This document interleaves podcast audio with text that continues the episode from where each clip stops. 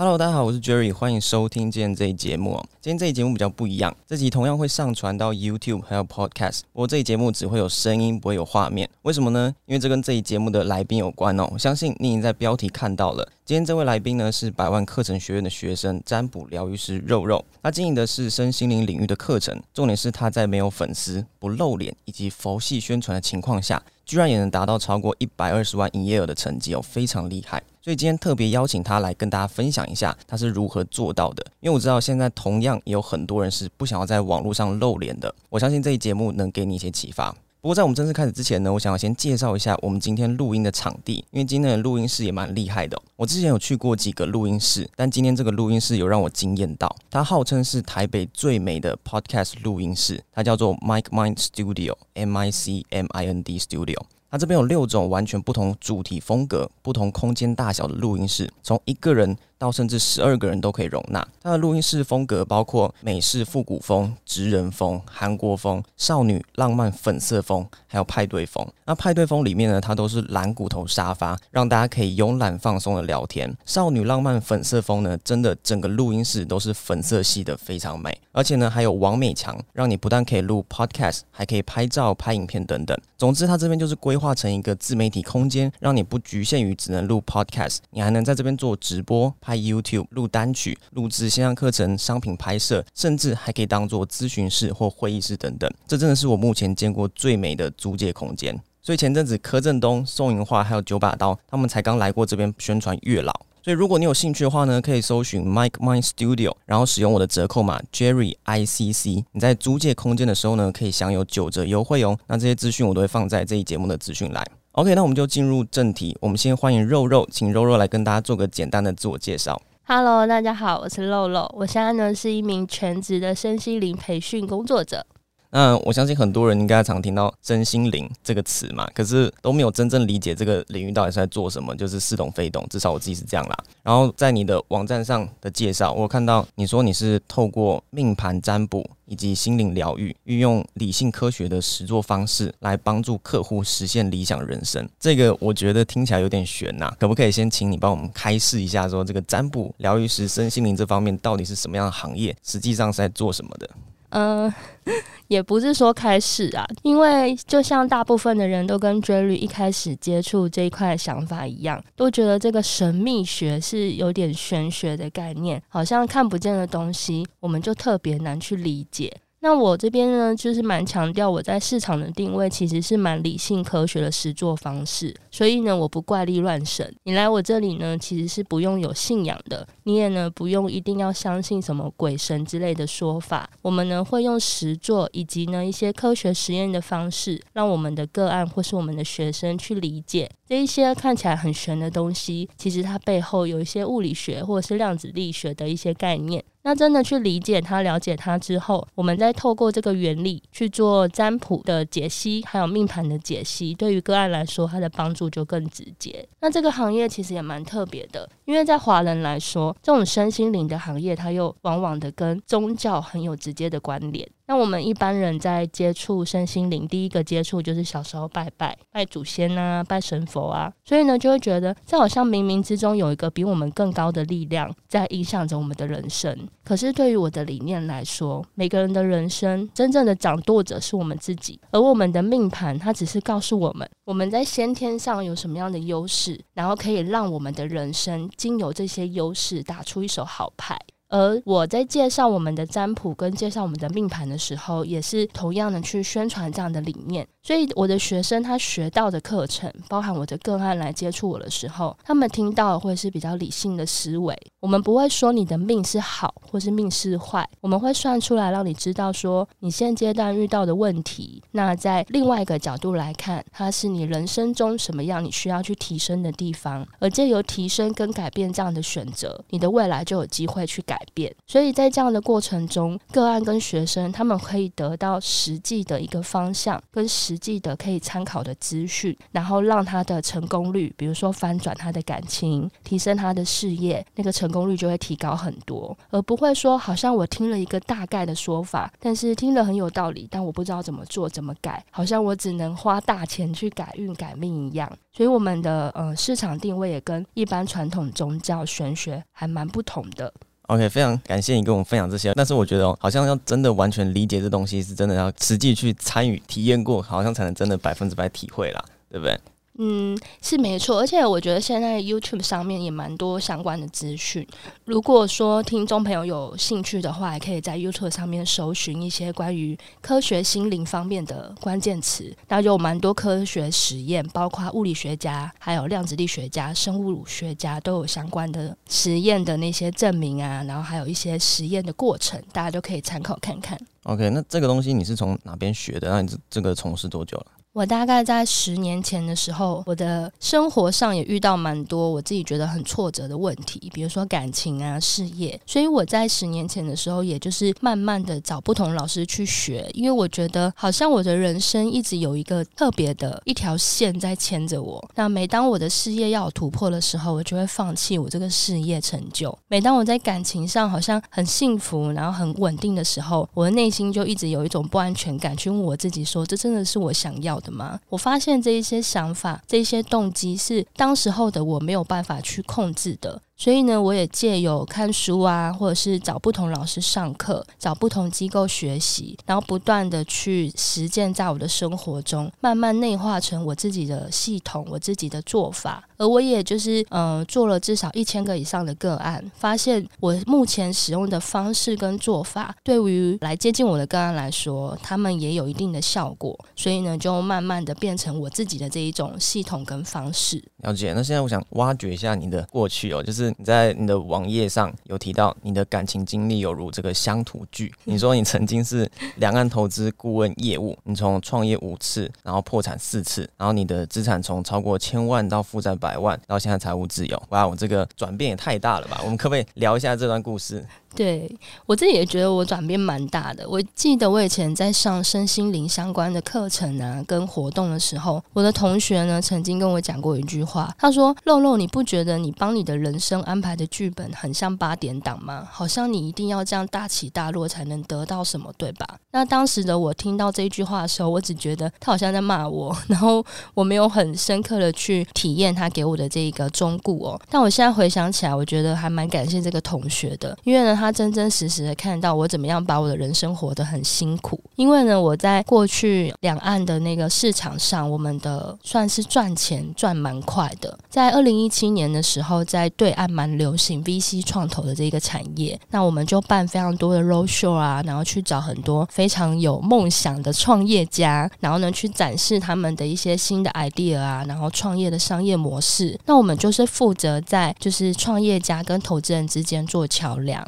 那我们找到非常多天使投资人去投入这些创业的项目中，那每次投资的金额就是好几百万、好几千万人民币。那我们从中赚到的手续费跟顾问费其实也不少。那那时候就是让我的关于金钱还有赚钱的价值观有一个很大的冲击跟影响。对我而言，我那时候到现在，我一直都有一个很根深蒂固的观念，就是不要怕花钱，因为钱再赚就有了。所以我完全没有任何储蓄、投资跟财务。管理的观念，因为我觉得钱花光了再有就好，所以也因此呢，我创业了五次，我投资了好几百万在不同的项目。有些项目呢，现在看起来它就是一个诈骗集团，比如说投资一个什么虚拟货币呀，然后投资一个资金盘的项目。那时候呢，就没有想很多，想说啊，我都在做 VC 了，本来就应该要相信年轻人啊，相信梦想，那我就投资吧，然后就把钱都花进去，然后一毛钱都没有拿回来。有的时候呢，我在那时候的状态。会觉得当老板好像很简单，只要有钱就好了。于是我也跟朋友开那个顾问公司，然后也跟朋友开餐厅，然后就在完全没有任何背景跟市场的准备之下，就把钱撒光。那时候还发生了一些我自己觉得蛮警惕的事情，就是那时候公司就倒闭了嘛，然后也没有钱付员工的薪水跟劳健保，然后我还去参加那个劳工局的那个劳资协商。然后那时候就觉得非常的羞愧，就觉得为什么我会把自己搞成这个样子？然后员工就对着你，然后跟你讲说你为什么不给我钱？然后我也有工作啊。然后那时候我自己心里是觉得蛮丢脸的，这是第一个。第二个是我那时候的我也蛮愤恨不平，就觉得你根本没有为公司创造什么产值啊，那你好意思跟我要薪水？但是就在一来一往、充满挫折的过程中，我开始意识到说，哇，原来创业没有那么简单，他需要去思考，然后需要缜密规划的条件很多。那后来我就负债了嘛，那负债之后呢，我也不断的去怀疑自己，不断的去想说，奇怪，我能力那么好。为什么我会一直失败？然后奇怪，我人明明还不错，为什么感情上一直遇到渣男？到底是发生什么事情？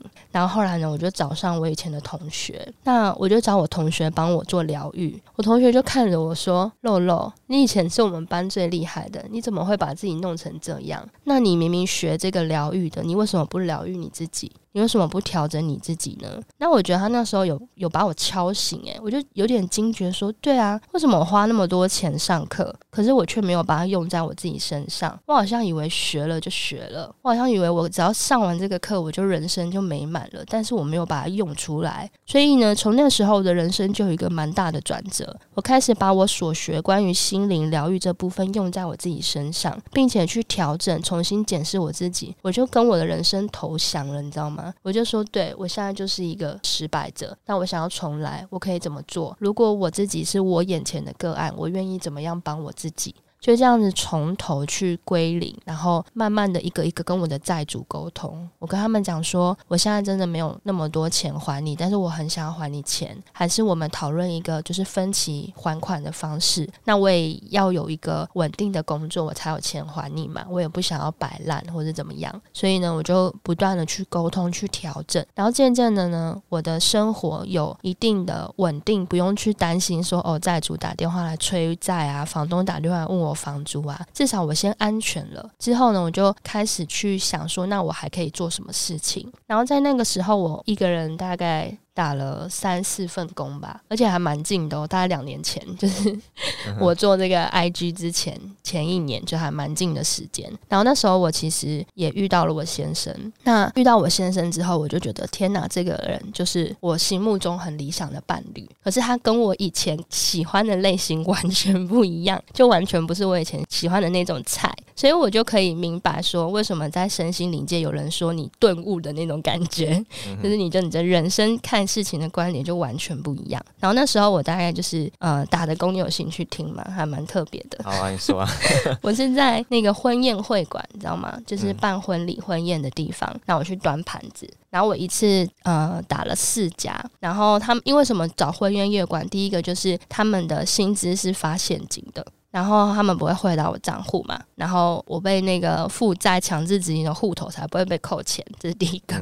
第二个呢，他领现金的话呢，我比较能够直接的拿到钱，不用等到下一个月，我就在收入上我会比较安心感。然后那时候就也因为这样，就是每个月去还一点点的债务，然后让我的债主觉得说，哎，我真的是有诚意去做这件事情的。他们给予我的空间跟支持就很大。而从这件事情，我觉得我学到一个很大的教训是，当初会愿意借我钱，然后投资创业的朋友，他们其实都是信任我的。所以，我今天在这件事情并没有处理好，我很夸张，我很不切实际，然后造成了这个代价。我去负责任的时候，同样的也要负责去让他们对我的信任感重新建立起来。我觉得这是我在这个过程中很大的学习。所以呢，我也跟他们沟通之后呢，就遇到了 第二件很惨的事情，就是疫情。嗯，对。那疫情一爆发之后，我人其实是在疫情的中心点，在武汉。哦。对，然后那个时候是因为我结婚嘛，然后我先生他的祖籍，他的籍祖籍是武汉，所以我们那时候人就在武汉，然后飞机下飞机的隔一天就封城了。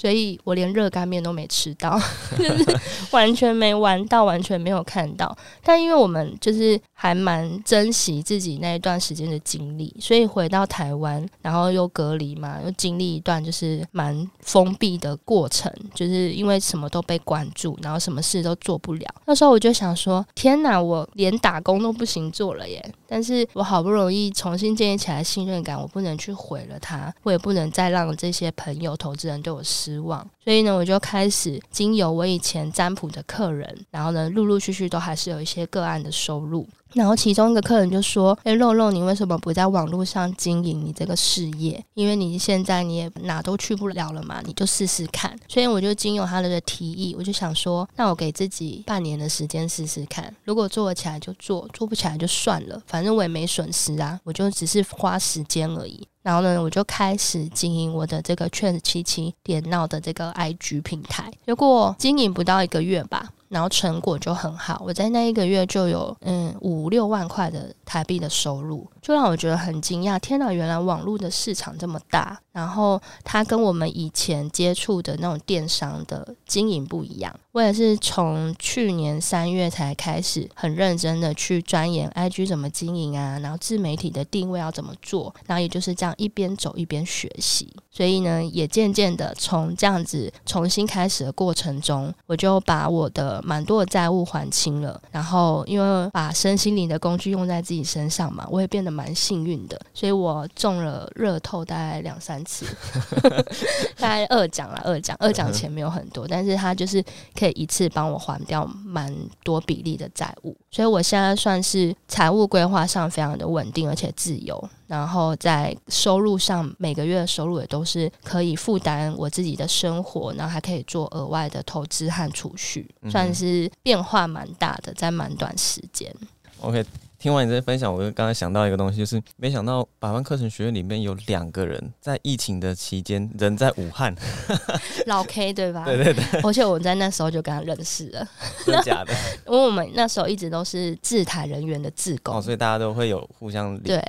然后我是回到台湾的时候，发现哎，这个人怎么觉得他的照片很眼熟？那我就去跟老 K 相认，然后老 K 就吓一跳，说哦，原来你也在经营自媒体。这我要爆老 K 的一个料。好，你说。就那时候我们在。当志工的时候，因为我们会互相关心台湾人有没有人就是没有钱，然后没有地方住，因为都被就是封城囚禁了嘛。那时候我们就知道老 K 他是一个研究生，然后在我们一般人的观念就是研究生很穷啊，而且他又是出来玩，他应该没有带太多钱。然后我们就是我就还私讯老 K 说：“哎，那个你的钱够用吗？要不然我先打一点钱给你，然后你不要没饭吃哦。”殊不知我回到台湾发现他每个月光靠那个什么联盟。行销收入就那么多钱，妈的！早知道就不要这样问他，然后他就那边笑。好了，那我们来聊一下这个线上课程部分哦。就是你现在的课程有个这个学学院吗？的名称叫做全能心灵占卜师创业班。那你是什么时候开始经营这项课程呢？我在这个课程决定要开始上之前，我是先上 Joy 老师的课，然后我觉得 Joy 老师有一个章节环节是，嗯，那个重点就是在讲我一定要全部准备好再开始嘛，然后上课前的视角很重要，所以在去年六月的时候，我是先把这个全能心灵占卜师的内容大纲先大概设定好，然后我先做实体课程的试教，可是这个实体课程一样不是面对面的哪一种，算是直播用润的这。这个城市去做直播试教的课程，然后为期一年。然后我是想在这个试教的过程中去得到学生的一些反馈，然后再调整我的课程大纲。就殊不知一开始就是上架之后就招生就立刻额满，那时候大概招了五个学生，我原本只想招三个，因为费用不便宜。在那个时候，我一开始试教的定价就是三万六。就一一个人这样，然后我就觉得天哪，就是这么高的价格也会有人想要尝试。我也去问了这些市招的同学们，他们的回应是他们觉得很便宜。哦。对，那我后来呢，也因为这样子呢，特别去研究身心灵这一块那个教学的市场，那发现身心灵的课程跟一般的线上课程不一样。一般线上课程可能几千块到一万块就蛮贵的，可是身心灵的课程大概七八万、八九万都有。所以我的三万六算蛮便宜的，因为还教了十种不同的牌卡跟占卜方式。然后我把重点放在创业这两个事情上，因为学了技能之后，我要怎么样把它用出来，并且成为我可以为我带来收入的一项技能。我觉得这也是我非常愿意去教授给学生的。那那一班就是去年六月开班嘛，然后今年上完的这一班学生，目前我所知的已经有三位都已经是全职的身心灵工作者了。嗯哼，对。然后有一个已经呃上个月开了自己的工作室，然后有一个是香港的同学，他在自己经营 IG 的收入上也是很稳定的。然后有一个同学啊，就飞去美国了，然后就是也是在线上经营这一番事业。那就是我觉得他带给我和学生之间的价值来说的话，是他确实是可以应用在生活里面的。那那时候没有做预录，但是有把所有的线上直播的影片做备份。然后也在这个过程中重新调整了我的课程的定位，所以后续在今年才有新的关于我们的五行灵数解盘班的影音线上课程，这个就是预录好的，还有彩虹卡占卜课程，这个是同时是直播加影音一起进行。OK，所以你目前的课程主要就是线上跟预录好的都同时进行嘛？对。那这样子学生给你的回馈，对关于这两种形式，他们觉得怎样比较好，或是有怎么样的优缺点呢？我的学生呢，他们是非常喜欢这种方式。一种是因为直播连线的话，会有一种有老师盯着你的感觉，然后他们就会比较督促自己，在一个礼拜一定要花这个时间上线。那如果真的真的那个时间有事情，或者是年底嘛，工作比较忙碌，没有办法参与课程，他们还有影片去可以去复习的。所以他们觉得这样一部分可以盯着自己安排学习进度，一部分又有备份的影片，可以让自己重新不断的复习。而对于我来说，的工作量就少很多，我不用一样的事情重复讲很多次。那在教学的热程上，也可以维持比较稳定的教学热程。对，我觉得，因为任何领域有些东西应该都是。是需要重复一样的东西是教的，或者是你需要固定那样那些步骤。所以像这种东西，如果你预先预录好，不管是对你自己或是对学生，我觉得都是蛮好的。因为学生他在看这个东西，他可以随时按暂停，随时回去看前面他漏掉部分。那你自己呢，你也不用重复再讲这个东西。所以我觉得就像你讲的，两个都有优缺点，那你两个搭配在一起，学生的反应就不错。对，我觉得 神讲很多话对我来说超重要的。OK，那那个现在你有一个。预录好的一个是直播的，那我有了解到说你预录好这个课程，因为我平常在跟学生分享，就是说他们要上架课程的时候要用什么平台上架。那我常常跟学生就是分享一个观念哦，就是假设你现在牙齿痛，你会去找一般的家庭医师看牙齿，还是你会去找牙医师看牙齿？通常都是去找专业的嘛。所以同样的道理，我们在经营线上课程，当然会是建议学生说，既然你要做课程，那你就去找专业的、专门做线上课程的平台，像是 Teachable 啊这些的去做你的课程。可是你好像是。用 WordPress 来去架设你这个课程，为什么？我主要会用 WordPress，原因是因为我那时候在做那个 Teachable 的平台，发现它只能串接 Paper。嗯哼。对，那我自己申请了很多次 PayPal，好像我以前有一个 PayPal 的账号，但是它被我锁住了，还是怎么样？所以我重新申请，它一直没有办法核准。所以我在金流串接上这个就不行了，就行不通。所以呢，我自己在台湾也比较常使用台湾的第三方支付平台，像我在使用绿界跟蓝星就是蛮方便的。所以呢，我后来呢去研究跟查资料，发现 WordPress 它是可以串接绿界跟蓝星的平台。所以呢，我后来就请工程师帮我做一个 WordPress 版本的线上课程的那个模组。所以我现在我线上课程的模组是架设在 WordPress 上面。那好处就是首先我是个英文白痴，所以他是完全繁体中文界面。在他在串接金流上，他只要把就是绿界的那个金钥放上去，其实他就直接连接了。嗯，对。那在我现在目前就是经营台湾市场比较多，所以台湾的呃学生啊，或是个案，他们在刷卡或是在付款的时候，使用台湾的第三方支付也是蛮方便的。OK，那这个你刚才提到的工程师，如果其他学生有兴趣想要用你这样的方式，可不可以就是可以介绍一下？可以啊，可以。因为有些人也也有问到类似这样的问题啦。对，OK，那接下来我想聊一下，就是在经营这个课程的其中一个困难点。第一个，你刚开始经营的时候，粉丝数还有名单都不是非常多。你在第一届开课的时候，你的 IG 粉丝数只有三千人，然后你花半个月的时间，只发了三则现实动态，就达到了十四万四千块成绩。这是怎么做到？可以跟我们分享一下吗？我觉得我不是特别厉害在这个地方诶，因为我在经营 IG 的时候，就像刚刚 Joey 说的，我粉丝数只有三千人，所以我就是把所有的重点就放在跟这三千人做互动。所以这三千个粉丝基本上我其实是很熟悉他们，他们也很熟悉我。所以一旦我发现实动态的时候，他们非常认识我，发现我愿意做教学了，他们的动机都蛮强的。甚至我们到今年开第二班，就是全能心理占卜师开第二班，也有很多。人他是第一班的时候就看到，可是来不及报名，或是那时候他还没有这方面的财务规划，所以他存了一年的钱，然后来报名第二班。所以我觉得我那时候很佛系的分享，我也因为我只是想试试看嘛，所以我就剖剖看，就发现哎有回应，然后我也去了解这些学生为什么想报名一个那么贵的课程，因为我不想要他们像我以前一样学了也没有用，所以在深入的了解以后，我发现他可以跟学生之间间有更深刻的连接，而这些学生他们就算没有办法来上课，他们也愿意保持着期待，或者愿意开始存钱，或者是愿意跟身边的人去分享我这个课程，所以在只有抛三折限动的情况之下，反应真的是蛮好的。我觉得是情感连接上做了蛮扎实。嗯，那你这三则动态你是怎么去剖？你是单纯做一个宣传，就是平常有在经营，所以你只要单纯宣传一下就有这成效，还是你这个动态是用什么样的形式去呈现的？我记得我那时候就很单纯的把我觉得我的课程的优势打出来而已。对，因为我的优势就是，嗯，我会手把手的带你创业，然后因为是我也很真实的告诉他们，我这是第一班，我是试教，然后所以我会花很多心力在这里，所以我想他们也是看在说，嗯，是第一班，然后可以跟肉肉有很紧密的连接，然后就冲了这样子。那我们确实到现在感情都还蛮好的，嗯。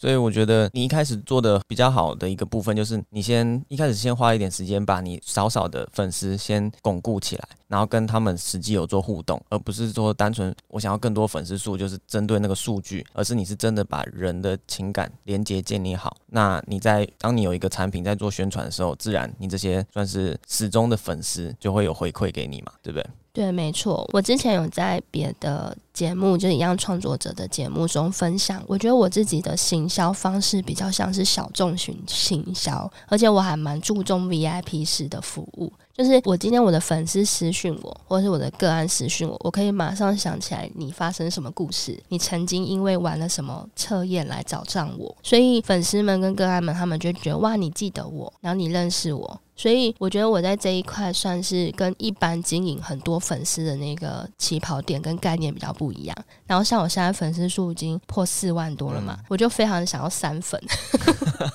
我就是想尽各种方法想让粉丝退粉诶，因为我觉得这样人太多，我根本就记不起来谁是谁。然后我反而觉得这样子我不是我想要的那个方向。那当然粉丝数很多这种这种经营法，我现在也还在琢磨，是还不知道怎么样让他们都成。成为我的铁粉，但是我在过去粉丝数很少的那个状态下，我确实跟每个粉丝达成非常深刻的连接，所以我觉得那是一个蛮好的基础。所以现在反而粉丝数多变成一个困扰了。我自己是 是没错。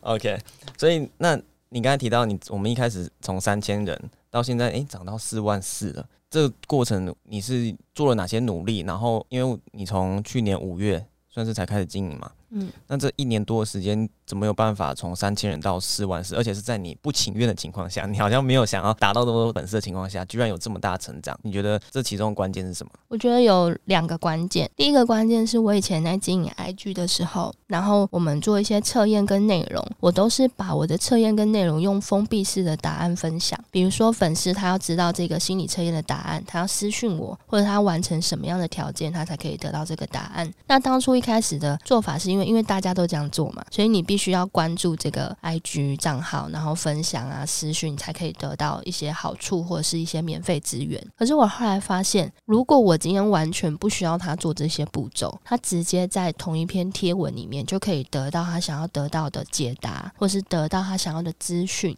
就是更大方了这样子。然后他不需要繁琐的步骤，反而让粉丝更愿意去追踪。我觉得这是以一个知识型创作者来说，蛮让我 shock 的地方。因为过去我们就会觉得，哦，我如果做一个懒人包，然后做一个很棒的分享，我做成一个档案，我需要粉丝们完成转贴啊、限动啊什么的，我再给他们，那这样子我才可以涨粉。可是我在有一次实验一个那个测验的时候，我完全没有让他们做这件事情，我就直接把解答内容、免费课程的方式全部扣上去，就在那一两天之间就涨了一两万粉哦。对，然后我有去问，就是抽问一些就是因为那样子追踪我的人，我说为什么你们会反而不用呃这些步骤，你们反而会追踪我？然后他们就回答我一个我觉得天哪超级简单的答案，但是我从来没有想过的。他们就说，因为就会觉得你以后还会 PO 更多，嗯，对，然后我说，那如果我今天设计的方式是你必须追踪我，然后转贴分享，你也会追踪我吗？他就说，那我就会想一下，因为我不想让我朋友知道我玩这个东西。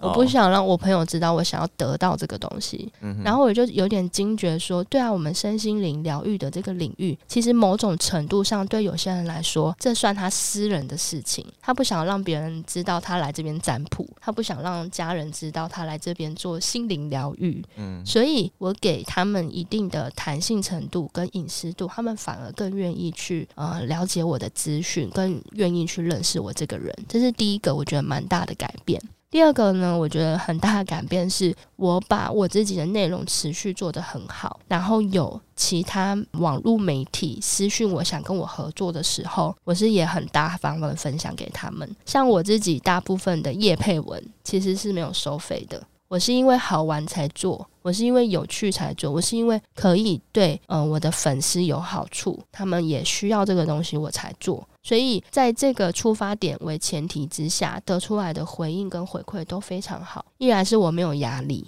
就是我没有必须要成家的压力，所以我就可以用更生活化、更坦荡荡的方式跟我的粉丝做了解、做说明。那他们对我的信任度就会更高，他们就会知道说，哦，平常肉肉不会没事夜配，只要他夜配，应该就是不错或是好玩的东西。所以在这个部分上，也是让我粉丝数增长蛮大的一个重点。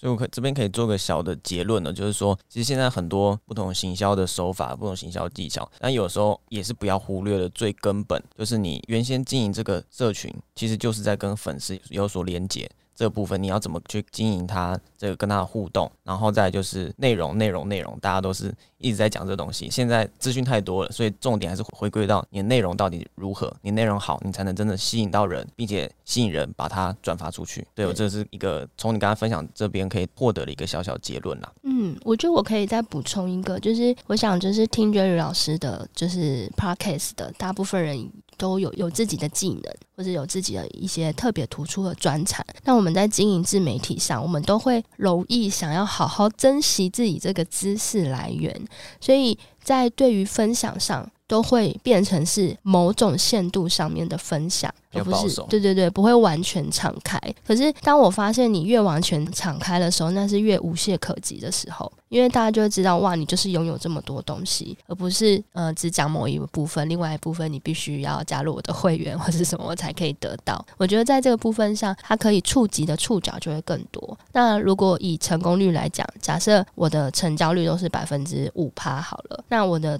那个分母。变多的话，我的那个得出来的五趴的人数也会更多，所以我的那个触角扩及度越大的话，我的成交率跟我的收入同样就会更大。我不需要去提高我的成功率，我只要把那个触手变多了，接触到这个人变多就好了。嗯哼哼，OK。现在我们来聊第二个遇到的困难点了，就是你在经营课程的时候，你说你是佛系宣传。佛系招生，然后呢，你有一个强调说你就是坚持不露脸，然后你也通常也不会跟人家合作。你刚刚提到你是专心在内容，你不会随便合作。那你也没有额外打广告，也没有大量曝光，这个真的是蛮奇特的。那首先我想问的是，你为什么不想要露脸？是因为你的性格，还是你有什么特殊原因不要露脸？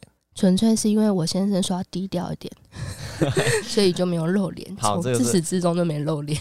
非常非常好，非常合理的原因哦。那佛系宣传到底是什么？就是为什么想要采用佛系宣传这个方式？嗯，这个出发点其实也蛮单纯的，因为我们这个行业就讲求缘分嘛，所以有缘就上得到啊，有缘就可以了。那反而是大家就会想要追求有这个缘分。像我蛮多学生，他报名的时候就会写说求跟肉肉有缘分。所以就是你这个已经跟观众建立起来一个默契。对，然后嗯，因为我自己不喜欢看那种一直打广告的那个账号，然后我自己会觉得说，所以你这个课程到底卖完了没？所以你这个商品团购到底结束了没？那好像还没结束，我就暂时不会点进去你的现实动态看，我觉得会有一点资讯疲乏，所以我自己还蛮坚持在说，我如果有个课程要重新招生或是要宣传，我一个礼拜只会 PO 一次现动。那你有看到就是有缘分，没看到就是没关系。那怎么办？我的广告好像打很大，我怎怎么都没看到那广告？哦，因为还是因为我已经买了，所以有可能对你你所以购买了，所以我就把你排除掉了。有可能 蛮精准行销的。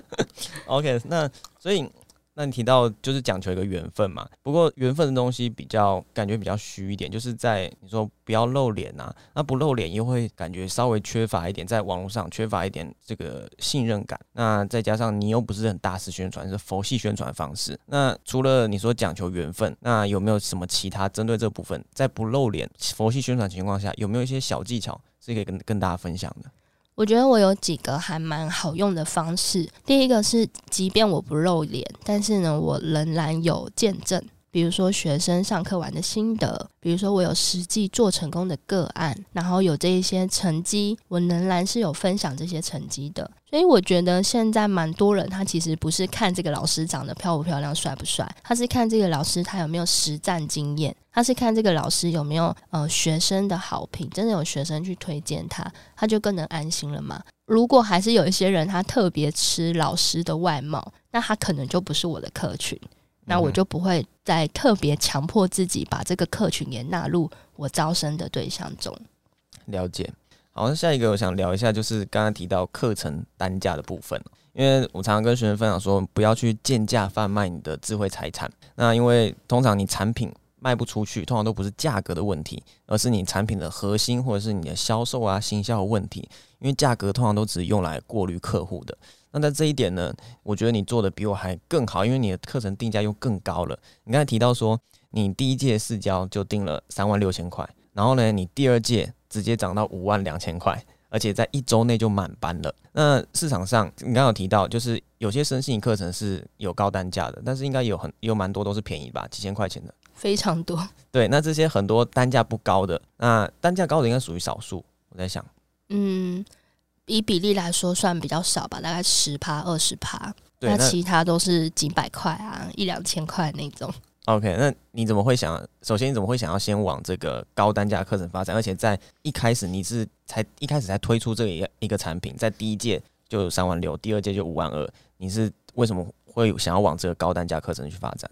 首先，第一届会推出三万六，是因为我对我自己的内容蛮有自信的。而且我们在第一届就教至少超过十种以上的占卜方式，那我就直接除以十嘛，那你十种一种要三千六，那算蛮合理的。然后加上呢，我会教你怎么样去创业，然后分享我自己如何做成功的这个经历。我觉得这些其他的 bonus 的价值加进去，它早就超过这个价钱了。所以我在一开始试教的时候，我原本还想定更高，但是想说我只是试教，所以呢还是定到三万六。那后续呢更笃定了我把。价格定到高价位的价格有几个原因，第一个是我是循序渐进的，像这个是全能心灵占卜班，它一开始就是三万六，而且一年只开一班，因为每一次教教十种嘛，没办法那么快教完。那另外一种就是我们有后天五行灵数的课程，它就是预录好的课程，还有彩虹卡占卜师的课程，这个课程是有影音加直播。那这两个课程呢，我每个月都会招新的招生，那每一个月我都涨两千块。就是比如说，你今年五月参加，可能是一万六，然后你六月再参加就是一万八，你七月再参加就是两万，就逐步增长。现在是两万六，然后一直在关注的朋友，他们就会觉得：天哪，我再不我再不买，我再不报名，就越来越贵。那为什么我有自信越来越贵？因为我的课程不断的优化，这个也是我在 j 老师身上学到的。就是如果我一开始提供了就是这个。原本的模组给学生，那学生学了一次，他能再继续用，他就是复习嘛。可是我不断增加新的内容进去，学生他就会想要一直来上课，一直复习，一直来学。一次、两次、三次之后，学生们就会觉得天啊，这个课程根本就物超所值，因为我不断拥有的东西还是更多。那这个物超所值的想法跟感受，他就会去影响到新的还在观望的学生，他们的报名动机就会更大。像我们的学生，只要是呃零数创业课程、彩虹卡创业课程跟全人心灵占卜师的创业课程这三种学生，我每个月都会请别的老师来上课。比如说，我会找行销的老师来跟大家分享你要怎么做自媒体；我会找做设计的老师、Canva 设计的老师来跟大家分享。那你如果你不会 PS。不会 E 啦，你要怎么样做设计图？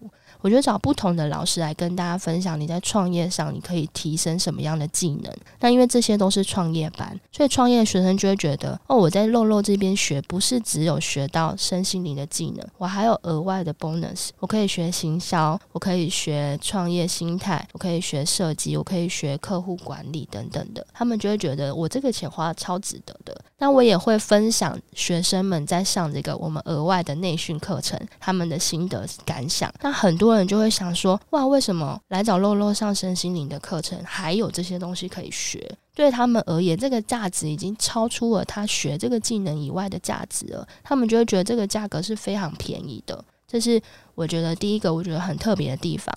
第二个是我提供的付费方式是蛮弹性的，因为我我的金流是绿界跟蓝星嘛，所以它可以刷卡分期到十二期。所以看我的。那个三万六的课程，你分十二期，其实一个月超级少钱。嗯哼，对。那对于学生来说，他的负担不会那么大，但他的动机就会很强。当然，我的刷卡的话，它的费用会高一点，因为毕竟还有手续费，还有分期的风险嘛。那付全额的学生也蛮多的，因为他们都告诉我说，我就是要付这个钱，然后我想要我自己半年之内就赚回本。嗯，这种这种学生，我反而是最鼓励他来上课的，心态比较好。对，然后要分期的学生，我都会说，那你跟我讲，你为什么要分期？我想了解一下，因为如果你经济上就有困难了，我就会呃，希望你可以多思考一点，为什么你想要上这个课程？嗯，因为毕竟我前面有讲嘛，我自己曾经负负债那么多，然后有这样的经历，我不想要大家跟我一样。了解。那刚刚我可以。抓到两个重点，一个是说你课程，我常常跟学生分享说，最好是持续涨价，比你后续才来降价还要好，因为你持续堆叠上去，价值慢慢加上去，课程越价钱越来越高，自然你在外面的口碑啊，然后人家对于你这个课程的期望也会比较高。然后另外一个就是你能提供的价值，如果你觉得你能提供的价值是超越你这个定价的，我通常说，比方说五倍、十倍。那基本上，我觉得任何价钱都卖得出去，这个也是你刚有提到一个重点。好，所以透过这样的分享，我希望可以帮助大家破除一个蛮重大的迷思，因为很多人跟我聊的时候，他都会觉得说，假设他原先有在做线下的课程或是其他线下的产品，呃，他觉得这样子搬到线上来做，透过不一样的形式，他缺乏了这个线下实体人对人的交流，他就觉得说线上很难去成交单价比较高的产品。所以我觉得这个当然是一个有一个因素存在，一个顾虑在那边，但是我觉得都还是可以克服的。如果是这个问题的话，我自己的方式是还蛮推荐给这样子的同学们，因为呢，我们这种身心灵的课程有一些技能，它必须要见面才能学，比如说催眠。你不能线上看一看，你就会催眠了嘛？你还要实做。所以像我的刚刚讲的这三种创业课程，除了我的学生他们可以线上看影音，或是回放，或是直播以外，我们每两个月、每一到两个月，我们就会举办一次线下复习。嗯，那线下复习这些学生都是免费参加的，他只要付两百到两百五十块场地费，他们都是可以来参加线下。所以对于学生来说，哇，我平常就是参加线上就有一定的费用了。那我之后想要不断的复习，我的成本又非常少，所以呢，他不会觉得哇，那你转线上这么贵，他会觉得天哪，我这样两个都可以参加，他反而觉得 CP 值更高。对，没错，而且毕竟面对面之间的感情凝凝聚就会更深嘛，然后又有线上可以不断重复播放，我大部分大概百分之九十九的学生都觉得这样做超好的。所以我觉得到头来还是你要怎么去包装你的产品，你要怎么去提供你这个 offer，让人家觉得哦，你这个 CP 值是高的。所以不管是线上还是线下，其实它只是形式上不同，重点还是在于说你这个产品在客户眼中它的价值有没有在那边。对，尤其是台湾在今年五月也经历疫情蛮严重的时期嘛，我相信蛮多同学或者是有技能的这些老师们，就会开始思考说，我现在都只开线下的课程，我要转到线上是不是有门槛？那我这边鼓励大家，就是完全不要担心，因为线上它就是有更多的曝光跟触手，去让比如说中南部的学生他有机会认识你，他可能没有办法参加我台北的实体课，可是我中南部的学生如果累积到一定的比例，我能不能下去办讲座？可以啊。但他要怎么认识我？他得要先上我线上的课程，对吧？对啊，对啊，我觉得这完全是一个很好的机会，他反而会呃降低我们只开实体课程的风险。嗯，这个分享很棒。那最后来聊一下你的转变，就是你从原先需要花大把的时间去做个案的占卜疗愈，这个就是你有做才有收入嘛。那到后来，你现在是成为教导身心灵从业者的老师，所以这个是两个完全不同的受众。那在这目标对象完全不同的情况下，你在经营自媒体还有你宣传上面有没有什么策略上的改变？因为呃，之前有一个学生 Zack，他原先做房仲是面对消费者，就是要买房子的消费者，后来呢，他转变成他要针对经营者去教他怎么做个人品牌。那他刚开始在这样做的转变的时候，他的自媒体 YouTube 基本上都没什么人看。可是他就是非常专一，非常针对他现在想要锁定的族群去持续提供他好的内容。那经过一段时间累积，现在就慢慢累积起来了。那你这边呢，有没有什么想要跟大家分享的？我觉得就是受众转变有一个我自己做蛮大的调整，就是我以前在接比较多个案的时候，我把很多重心跟分享都放在个案的心得上。比如说我找肉肉，然后我就我的感情变顺了，然后我找肉肉，然后我面试通过了等等的这些见证。可是我后来呢，在去年年底决定我今年要转型成培训之后，我都把很多重点放在我跟我的学生之间有很强烈的共鸣。而且我我坦白说，我真的是完全把自己扒光分享给我的学生。我以前走了什么尝试错误的方式，我都也让我的学生知道。看后台的数据，哪些 Po 文就是很惨，哪些 Po 文虽然你不想 Po，但是它效果就是很好。然后包含是我在明年，也就是下个月 开始，我会做更精致的一小班教学的顾问服务，就有点类似像觉得老师提供的那个顾问服务一样。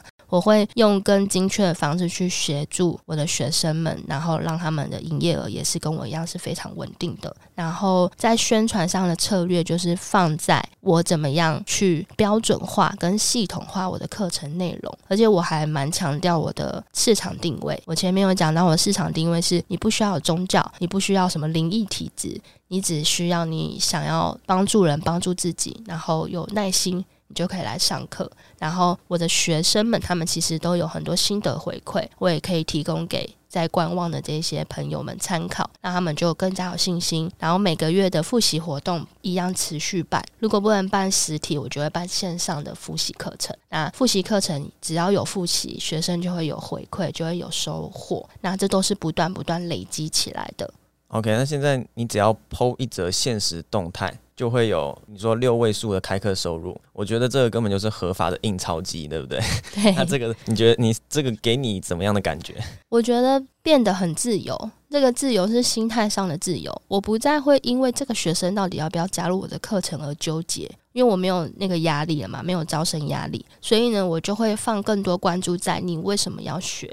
因为我有遇过蛮多学生是想上课，然后就会抛出一大堆他自己的问题给我。可是我觉得怎么样怎么样，可是我觉得怎么样怎么样，然后我就问一句话说：没关系啊，你想清楚，你真的觉得 OK 了，你再来上就好啦。就是我会不急不徐了，我弹性度更大。那越保持这样的态度，反而这些学生他就自己解决他的问题了。嗯哼，对。那这跟我自己在身心灵服务的宗旨一样，就是我支持每个人用自己本身的能力去创造他美好的生活。我只是一个辅助。所以今天你想来上课，你够想要上课，你的钱不够，你的时间不够，你觉得你的经验不够，这是你要克服的吧？不是我要克服的吧？我是负责教你怎么样学了之后用得好。那你学之前的心态呢？你要自己去把关，对，所以在这部分招生上，我觉得心态上变得很自由。再来呢，真的是可以筛选一些不想要的客户，对，我不想要的客户，他可能会有一大堆问题，然后琢磨在一些用字精准的事情上。然后我就觉得，如果你今天这么在意这件事情的话，那我就把钱退给你吧。我其实也没有一定要 要要收你这个客户嘛。那真的遇到机会少超多的，因为我们占卜算是蛮便宜的，就是占卜一次可能八百块、一千块，就很容易遇到那种很执着的客人跟个案。但我觉得这是因为每个人他在生命的阶段不同嘛，遇到了状态不同，会呈现的情境。所以我现在就把个案跟呃学生是分开的。像我现在的个案是给我的学生去占卜、去服务，一来是我的学生他可以累积经验，然后他也有基本的客户量可以打底；二来是我可以把关我的服务，比如说我的呃学生帮我占卜，我会去看一下他他占占卜出来的结果符不符合这个客户的需求。那我花的时间就更少了，但是我可以服务的客群就更多了。然后我的学生他又有经验值，然后他又可以赚钱，然后就觉得哇好开心哦，这样子。你这样的规划，我觉得真的是很棒哎，就是一个多赢的概念，这样。对啊，对啊。那你从原先你自己做个案，然后是主动收入，到现在你是可以让学生帮你去经营个案，然后对你来说又是一个被动收入，而且你还有提到你有一部分是把课程录制好放在网络上，然后这个时候你没有主动去宣传，反而还会持续有人直接到你的网站去下单。那这样的被动收入在你生活上，对于你生活有没有什么样的改变？然后呢，如果我们讲肤浅一点，你有没有犒赏自己一些奢侈品啊之类的？好像没有什么奢侈品，跟我就上更多课程这样，因为我到今年好像花在进修上也花了十几万。因为我觉得我有更多的输入，我就有更好的输出去给我的学生。就我还是想给他们更多的。像我可能等一下录完要请教一下绝育老师是怎么样协助学生也达到百万业绩。因为我接下来目标就跟绝育老师一样，我自己好以外，我也想我的学生更好。这反而是我现在蛮心灵上面的奢侈品，就是我想要朝也让学生很好的成绩这方面走。我觉得这也是跟你之前就已经经历过这个算是破产嘛，就是这个负债的这些经历，你又重新东山再起之后，你的在财务规划上面，我相信你就更有明智的、更明智的选择。对，就非常的保守。那我想问一个题外话，就是你刚个案是说多少钱？八千块？嗯，个案的话，如果是一般占卜像算命那样的话，就是八百到一千。那如果是疗愈的个案，比如说催眠，就是一个呃两个小时三千块。嗯哼。那刚刚从你聊的过程中，就让我可以感受到，就是你有如果真的遇到那种你不想要的客户，会有一种说才付我这几百块钱，然后算了，我我我退给你好了，我不要接你。是不是有遇到这种客户？嗯，毕竟比较少，因为他们都是有一些生活上面的茫然才会找到我们。嗯，对，所以我尽量还是以我自己如果像他一样遇到这些事情，我可能也不知道该怎么办的心态去面对他们。所以我像我刚刚提到例子，比较像是有一点。偷吃布的客人，比如说你已经帮他服务好了，然后他就在那边挑，对，挑你 这个什么，挑你那个，那个我就直接二话不说就还给他，然后我就把他封锁了。嗯哼，我的封锁名单很多，你要不要看？我是一个不怕封锁人的人。我觉得也是不错啊，因为我也是封锁蛮多人的。真的吗？太好了。很多人就是应该被封锁。对，而且我觉得我创这个 IG，我创这个平台，我不是要来让自己不开心的。既然你会让我不开心，那我没有义务要让你开心。好，那经营箱课程呢，有很多的元素环节，很多美美嘎嘎。那在透过你自己经营这段时间，我相信也累积了蛮多的经验值。那你觉得在成功经营箱课程，有没有什么比较最重要的关键可以跟大家分享？我觉得第一重要的关键就是要开始做。我在一开始跟 Jerry 老师分享，我觉得很感谢 Jerry 老师给我的影响的第一点，就是他让我觉得我好像全部都要准备好，一定要到我心里面的某一个标准值，我才能开始。他把我的这个观念完全有一个新的反转，就是我不一定要完成我心里某一个期望，我能才能开始做，而是我现在一边做一边去调整。我的内容一边做一边去优化我的步骤，一边做一边去累积我的经验，而那个开始的第一步就是最关键的。其实这个也是我，我虽然跟大家有这样分享，但是我其实也是持续也在做这样的调试，因为每个人我相信都会有那个完美主义，那我自己也会有，但是因为我知道我不能这样做，所以我就在一边分享，同时我自己也要一边去克服这东西，然后慢慢当然是你有做到，然后你再去分享，然后你就会再激励你继续这样往下去去做下去，就不会再回头，你要这个要求一定要完美这样子。真的，而且我觉得当开始做，比如说开始施教，或是开始去找一些。比较少少的粉丝草草的学生开始去服务他们的时候，我们可以从他们身上得到的支持和回馈，可以激励我们有更多优化跟更高标准，让他可以更落地或是更稳定。因为在还没有开始在自己的脑袋里面空想，那真的是差蛮多的。反正就是那个叫做什么滚动式的改进，对对对。反正任何东西都没有，基本上都无法达到完美啦。任何东西都是在不断调整中进步。那这些讲到线上课程啊、个案等等这些东西，因为我看你的现在的这个肉肉这个品牌好像也做的蛮不错的。那这些都是你一个人在做，还是你有经营自己的团队？去年到现在都是一个人在经营，然后我在今年的暑假开始，大概六七月开始，然后有两个是我的学生，然后我就邀请他们一起来成为我的伙伴。然后一个是帮我负责占卜算命的学生，然后另外一个就是他帮我协助我课程做售后服务的顾问客服。所以我现在有一些课程的学生，他有一些疑问啊，或者是他有一些，比如说他想报名，但是他不知道怎么做，或者要讲义啊，或是参加复习课程有问题的话，都是我这个顾问的学生来帮我做处理。我觉得就是这个方法是非常不错的，因为你的学生最了解你的课程在做什么，然后也非常知道你想要传递的是什么。对，这跟有些人想要找，比方说想要真人，其实有时候从你现有的粉丝里面去找，也是一个不错的选择啦。那你这个未来的课程还有你人生规划是什么？你会继续在涨价吗？未来的课程规划就是在明年，我们会更精准、更标准化，要让每一个创业班里面的学生，他们都可以达到月收入破几十万，然后也是破百万的目标。这是我明年给自己的一个目标设定。然后人生规划嘛，我们最近今年一整年其实都有在看房子，要买新房。但我们最近看到你家附近的 青浦了，对，就觉得天啊，台台北市涨价太夸张了。好，我们往青浦发展。可以来当邻居，可以可以。那课程当然还是会继续涨价，因为后续会有更多额外的嗯复习课程，或是更进阶的课程也会加入再进去，所以一样还是会不断的涨价。嗯，我觉得持续涨价，然后你持当然同时持续提升你课程价值，同时持续涨价，我觉得这是蛮不错一个策略啊，因为就不会让一般人觉得说，假设你定期在什么节日有做促销。我通常都不会这样做，为什么？因为这是一个资讯型的产品。那如果你定期有在做促销，你可能就会觉得下一次会有。对，你会让观众养成一个习惯，他可能会想说，那不然我等你下一次促销好了。对。所以我觉得，因为这种东西，它当然是如果他准备好了，最好的时间就是现在开始。对。那如果你持续都有在涨价，那他当然也不会去特别等说，哦，你会不会有促销啊等等，然后就拖延他自己的时间这样子。真的，就以我们自己的立场也是，我现在就可以开始，那我也会希望我的学生他现在就可以开始。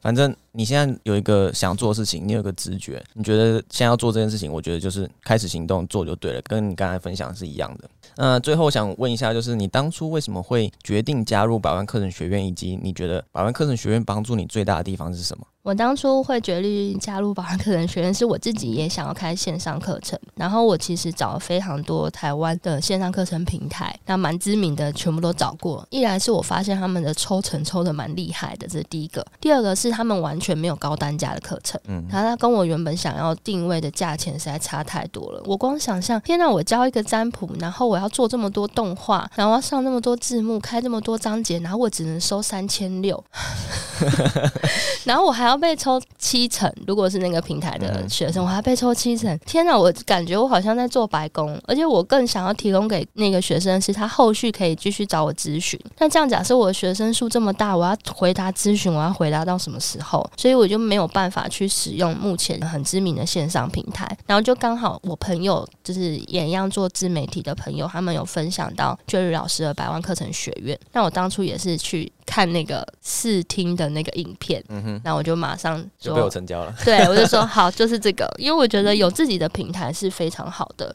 我要怎么样去控制它的价格？我要怎么样去控制？我要增加、减少？我要怎么样去控制它后续的服务？我不用再一一的等合作平台审核，诶，然后他们可能还要过他们团队讨论啊，然后跟我们讲说哦，市场这样可能行，什么不行？天哪！我光想到这个，我可以省下这个时间成本，我就觉得好，我要买，我想知道怎么做。